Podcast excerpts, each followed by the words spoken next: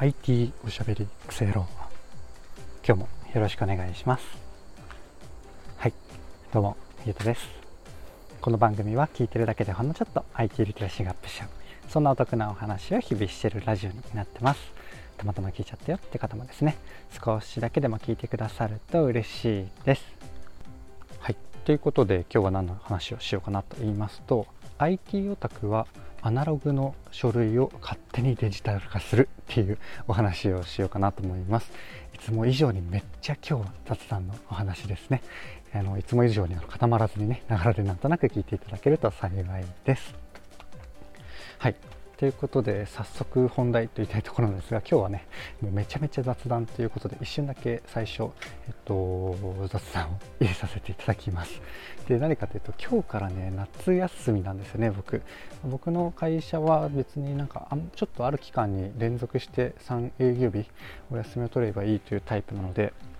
とずるずるとねちょっと忙しかったこともあって今このタイミングで撮っているわけなんですがまあでも多いのかなシルバーウィークとつなげて、まあ、3営業日どころかえー、と4営業日なのでこれから10連休ですね。はい。なので、えっと、ちょっと今日もね、あの予定がありまして、サクッと短めにお話をするっていうところですね。なので最初に雑談を入れるという、もう時間がほとんどございません。はい。ということで、改めて本題に入っていくんですが、あのまあ、無理やりデジタル化しますよっていう話なんですがこれどうだろうな、まあ、場合によってはというか多くの人にとっては、まあ、書いちゃった方が早いよっていうお話かもしれないんですが僕はね実のところあの壊滅的に書くのが苦手なんですよ。なので本当住所とか名前とかそういうのをめっちゃ繰り返り繰り返し書かされるのが苦痛でしかないんですよね。なので、えっと、なんだろうな。もう郵便局だとかどっかでね、まあ、無理しょうがなく手書きで書くことがうん強制される場所以外ではマジでもうデジタル化勝手にするんですよっていう、でもこっからがま本題というか、僕がこうやってますよっていうお話なんですけどね。まあ IT オタクだからというよりは、どちらかというとマジであのペン持って書くのができないからではあるんですけど、これ何かっていうと、うんと、まあ、アナログの書類が家にあるパターン、家とか、まあ、データから最初あるパターン。で普通の人ってもうそこに書くか、えーと印刷して書くじゃないですか。僕はねどうやってやってるかっていうとパソコン上で無理やり文字重ねてデジタルの書類にするんですよね。でハンコだけ後から押すみたいなそんな感じでやってます。で過去だと,、えー、っとあの引っ越しの書類とか、えー、っとエントリーシートこれはなんかもうバカみたいというか、まあ、うんまあ、僕らしさが出るかなとかね、勝手に思って大学生らしくね、あの、生きてやってたんですけど、白紙で手書きで自由に表現してください風のエントリーシート、よくよく見ると手書きでってどこにも見当たらなかったんですよね。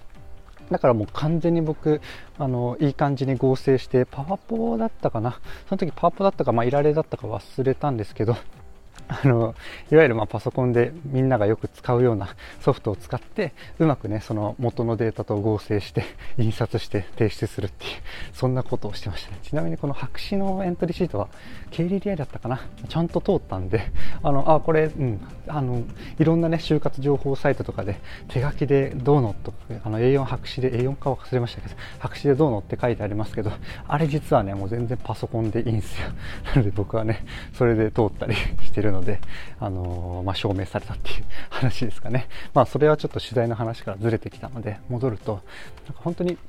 あの賃貸の契約書とかでいうとマジで細かく住所書いたりとか緊急連絡先書いたりとか、えー、っと配偶者分書いたりとかいろいろあるじゃないですかあれマジで無理なんですよねでそれを、えっと、最近だと、えっと、今あのパワポとかいられって話をしたと思うんですけど最近は僕はあの開発仕事で使ってる、まあ、プライベートでも使ってるんですけど Figma っていうまあ何て言うんだろうな。本当はまあデザインウェブデザインツールなんですけれどもそれがねすごい使いやすくてそこにあの契約書のねひな形というか元のデータ普段印刷するようなものをねあの貼り付けてねそこに本当文字載っけるのがマジで楽なのでおすすめでございます。はい、ちょっとね詳しくあの説明したりするとまた長くなっちゃうので、えっと、サクッとこのぐらいにしようかなと思ったんですが、今日究極的に短いっすね。短いし、ちょっと車とか子供の声にやられてトラブル尽くしなんですが、えっと、今日はね、このぐらいでサクッと終わろうかなと思います。はい。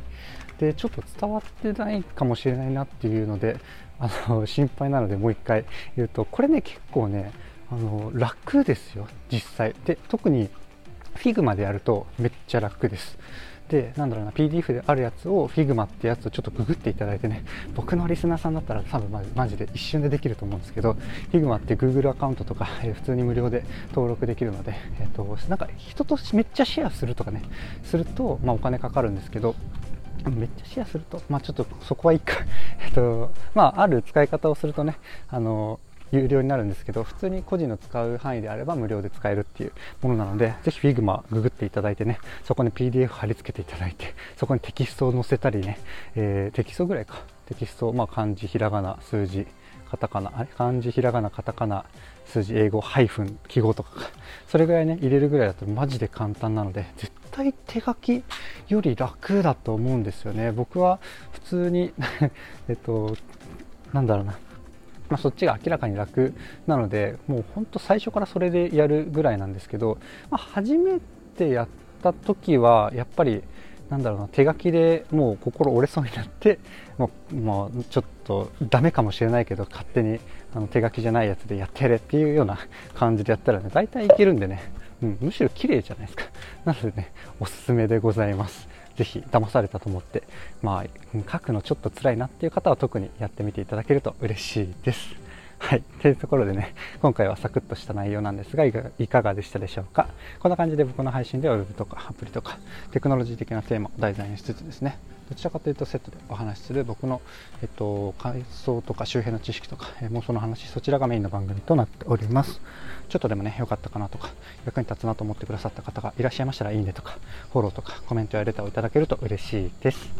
はい。ということで、今日は車でアウトレットに行ってきます。ではではまた。